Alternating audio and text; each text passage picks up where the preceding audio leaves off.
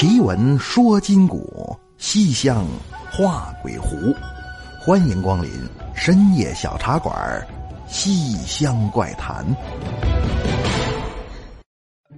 晚上好，朋友们，欢迎光临深夜小茶馆，收听《西厢怪谈》。我是主播杨派。在咱们日常生活当中啊，经常会用到一些成语来形容小偷小摸的行为。你比如什么鸡鸣狗盗、偷鸡摸狗，那可见这鸡和狗是犯罪分子下手的主要目标。你说偷鸡摸狗有什么可讲的呢？哎，这里头学问呢可大了。你比如咱们今晚要讲这故事的名字就叫做《定奇术》。那有喜欢看古典文学、神魔斗法的朋友，肯定都见过这种桥段。你比如王母娘娘开蟠桃会，捉七位仙女儿前来取桃。孙悟空问：“那我是哪桌呀？”结果人说没请你。那他一来气，掐诀念咒，喊了一声“定”，七位仙女儿就全都给定住了。俺老孙今日便要为所欲为。那之后开始吃桃。他毕竟是个猴子。思想上啊，要比你们纯洁一些。咱就说这定身术，的确是古来有载。哎，最厉害的，说能定住神仙。你像什么捆仙绳啊、缚龙锁，他未必真有那么个链子啊。反正人一施法就能定住。那么差一点的呢，能定住人。大伙看武侠小说里头那个点穴，其实灵感就来源于咱们说的这定身术当中。哎，再次啊，那就是只能定住动物了，但这个也按动物大小来分法力高低。你要能定住老虎、大象，那了不起；但普遍还是咱们所说的这个定个鸡呀、定个狗什么的。那广西我听说还有人会定蛇，也不用手抓，也不用钢叉，拿手一指，他就得老老实实盘在那儿，是纹丝不动。这个。咱以后有机会再讲。今天呢，单说顶鸡。那这故事谁给我讲的呢？咱节目听友里有这么一位叫老苏，今年五十出头，具体是干什么的，咱不知道啊。好像是在东北搞工程，也不干嘛，反正挺有钱，家里开着超市、宾馆、洗浴中心，在当地啊可以说是富甲一方。那但据老苏自己说，他属于白手起家。小时候就是个泥腿子，因为父母死的早，他又是哥一个，留下个半大小子，那可不整天就剩下胡混了吗？所以便十里八乡任其闲逛。慢说偷鸡摸狗啊，这个人没出去劫道，那品德上就算还过得去。那说话这会儿是一九八二年的秋天，这一年呢，老苏十五岁，所以故事里咱就管他叫小苏。哎，天冷啊，人就馋，好几天了，小苏就憋着出去偷个狗吃。但是偷狗可比偷鸡难多了，这玩意儿咬人不说，而且还叫声巨大。他这一脏子里头出来人了，那还不打你？你像隔壁村那大忽悠让狗撵的呀，那家都甩丢多少只鞋？那心说得了，你管他偷什么呢？在家躺着可没人请你吃饭，我出去转悠转悠吧。哎，小苏这穿好了衣服，就往村子外头溜达。那时候怎么往外溜达呢？是这样啊，偷鸡摸狗一般没有在本屯子下手的。怎么呢？谁家丢东西了，人不往回找啊？到你们家门口一看，这都蹲上了，那不找打架吗？啊，所以远着点走，这一路上没准儿还能有个什么意外收获。那想的挺好，他顺着马路就往西走，在。夕阳余晖的映衬下，道路两旁麦田金黄。小苏一看，也不知哪片地是我们家的。那过去我们家好像有地，生产队给分地来着。后来也不怎么着，爹妈死了之后就没人管我了。要但凡有块地，我也不至于出来打猎呀。那他管这偷狗叫打猎。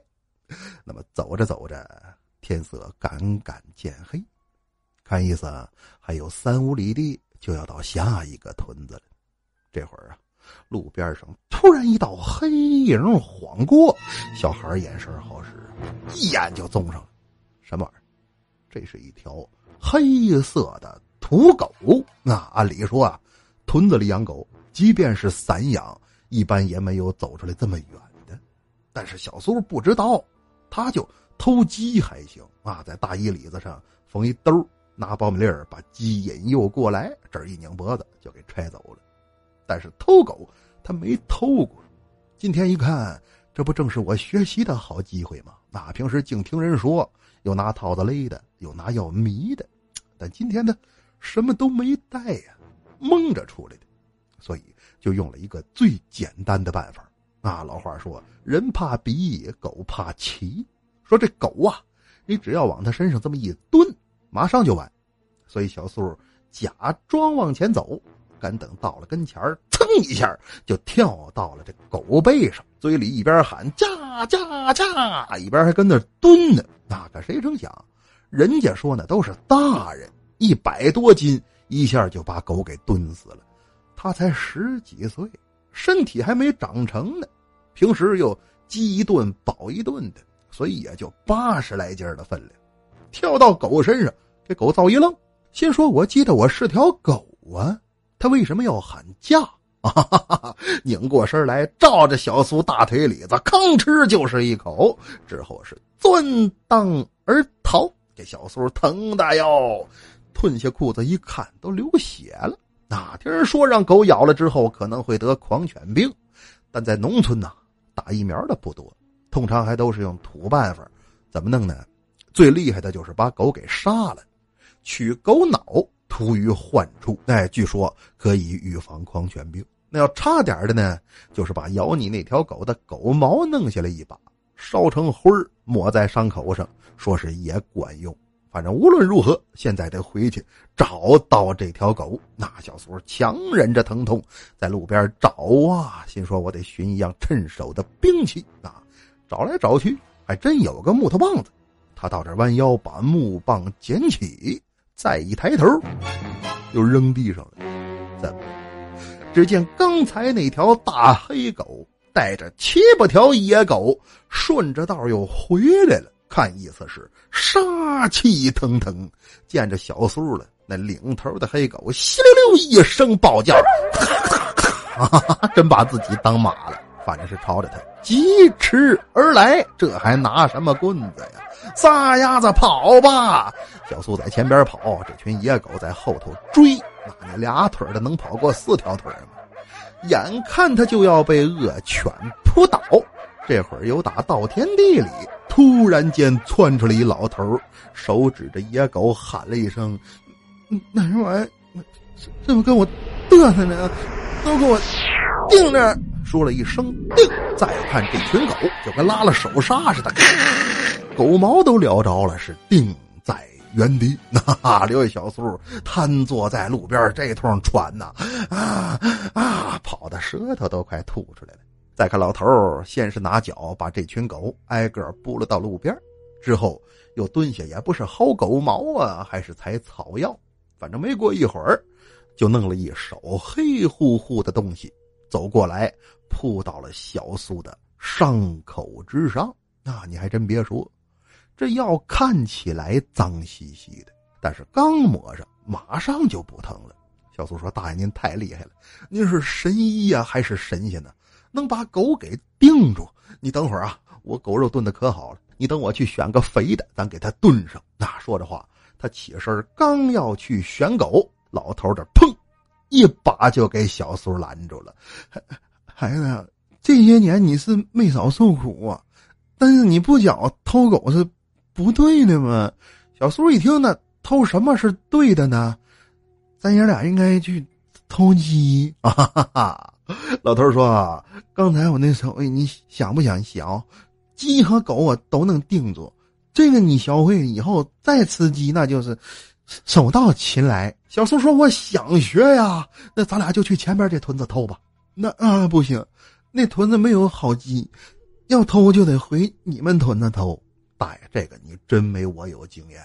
俗话说，兔子不吃窝边草，还兔子不吃窝边草，有啊，你何必满山跑？你跟我走就完了。说着话，薅起小苏后脖领子，俩人是匆匆返程。老头真快呀！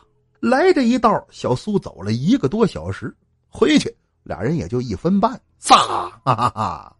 赶等到了村里，这会儿天就已经黑透了。小苏说：“大爷。”咱偷谁家呀？哎，谁家鸡多，咱就偷谁家。那也没有小苏给指路，老头就像对这村子了如指掌般的来到了队长他们家门外。啊，因为过去农村不叫农村，都叫生产队。这队长啊，就等于是现在的村主任。他们这村主任那是真有钱呐。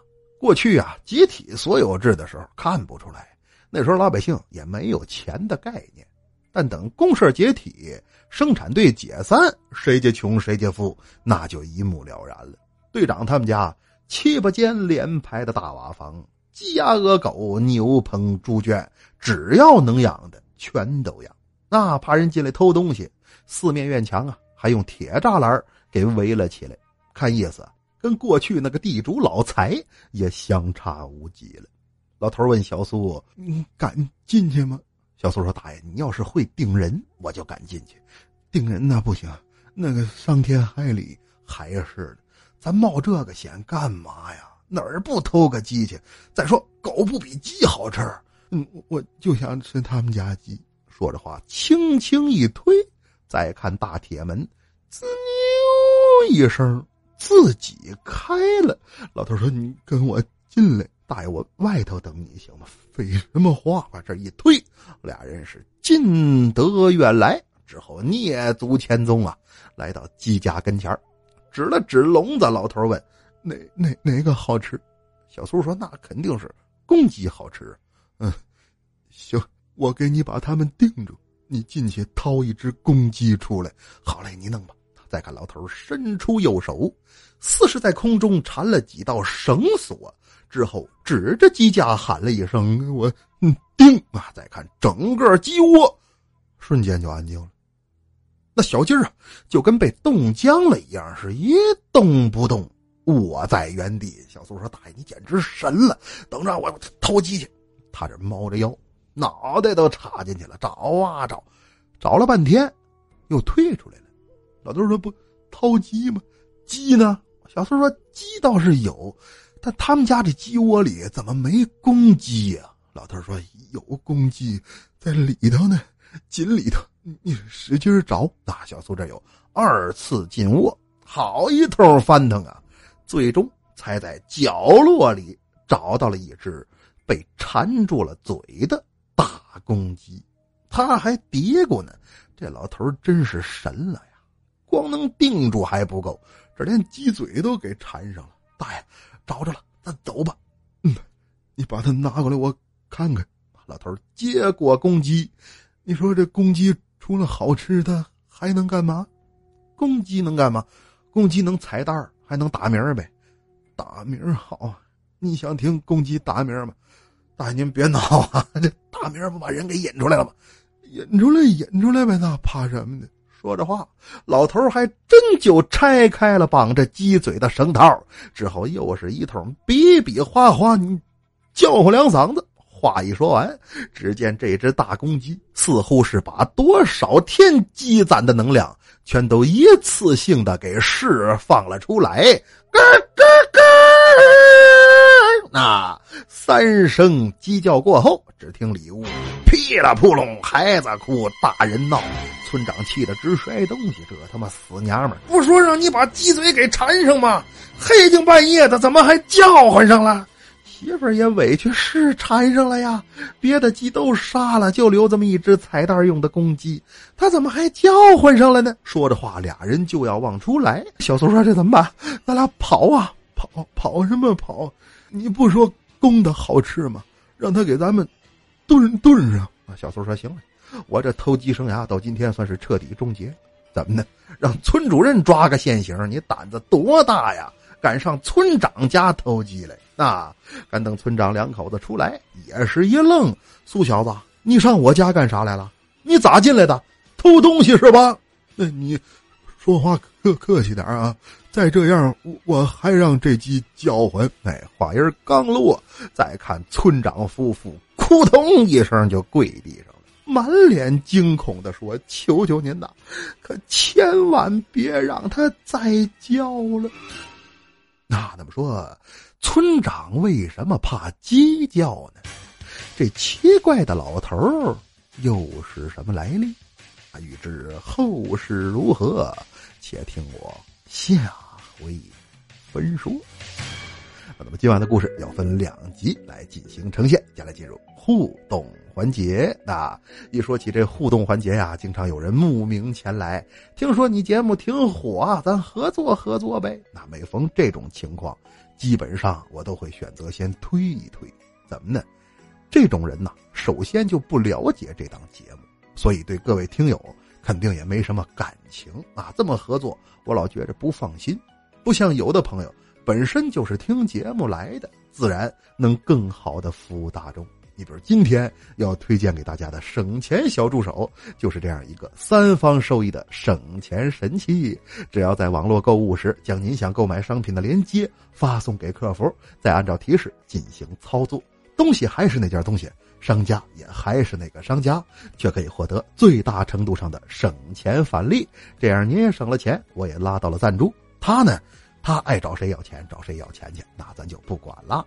而且京东、淘宝均可使用。欢迎有需要的朋友添加微信号幺八二零四八零七二七幺来了解一下。有任何不会用的地方，都可以直接问他。客服二十四小时在线服务，微信号幺八二零四八零七二七幺幺八二零四八零七二七幺，感谢各位。那么接下来看上期节目大伙儿的留言，来看软柿子留言说，他说从美国回来的飞机上，听着派叔的小茶馆就给睡着了，结果耳机没插严，播成了外放，一觉醒来之后，旁边的小哥哥问我听的是什么。他说他聚精会神的听了两个多小时，哈哈哈！这有啥可高兴的呀？幸亏旁边是中国小哥哥，这要换成外国人，听你俩小时大呼小叫的还听不懂，人早就不干了，肯定用纯正的英文质问你：“Where are you？能啥嘞？”哈哈哈！再次提醒各位啊，听这种灵异节目的时候，一定要照顾一下同伴的感受，真的不是每个人都敢听啊！当然。飞机上这次是误操作，恕你无无罪。那再看，枫叶无痕留言说：“他说老杨给推荐个节目呗，在你不更新的时候，我都没什么可听的了。推荐，我推荐那就无非是黑水公园啊、非常六加七什么的。那不说朋友感情吧，单说节目质量，这俩绝对是出类拔萃。另外，我们娱乐版。”李小妹最近也在录有声小说，剩下什么波姐呀、彩彩，人订阅都上百万，还用我给推荐了？那说主播你推荐怎么都是女的？不是啊，黑水公园那是男的，那主播叫赛金花啊。再来看互推分留言说：“他说派派，你说的九十年代气功纪录片叫啥名啊？你分享给我，我这有欧美、岛国和本土的，你随便挑。”啊？什么欧美岛国乌七八糟的？你拿我们喜马拉雅当成什么地方了？这是一个有声平台，不能播放视频，太刺激了！喜马看片指日可待啊！那个纪录片你搜“葛优拔牙”，网上全都是。再来看紫气东来留言说：“他说派派多讲点烧脑的故事，放心吧啊，烧脑这方面从我头发上就能看得出来。”已经烧的不剩几根了，烧啊，脑浆子都快烧开了。那再来看散面饭要配辣豆豉。留言说：“他说派哥，我被确诊为重度抑郁症了，一点都不敢相信，因为每次听你的故事都笑得像个傻子。希望老天爷眷顾，可以让我慢慢摆脱病痛的折磨。也祝派哥节目越办越好。重度抑郁，我跟你说，得抑郁症的都不是一般人。”哎，挺不过去则已。你比如张国荣，哎，但要挺过去，那整个娱乐圈都将为你疯狂。你比如崔永元，啊哈哈，加油啊！派哥绝对依法纳税，不信你上喜马拉雅问去啊。那么书也讲完了，水也喝干了，是时候跟大伙儿说晚安了。您可以在新浪微博和微信公众平台搜索关注“深夜小茶馆”，关注主播动态，或者添加我的私人微信“深夜小茶馆”，我的首字母加上阿拉伯数字九，来与我交流探讨。感谢各位，更要感谢省钱小助手对本期节目互动环节的大力支持。网购想省钱，欢迎添加微信号幺八二零四八零七二七幺。好了，朋友们，奇闻说今古，西厢画鬼狐，感谢光临深夜小茶馆，收听西厢怪谈。我是杨派，咱们下期见。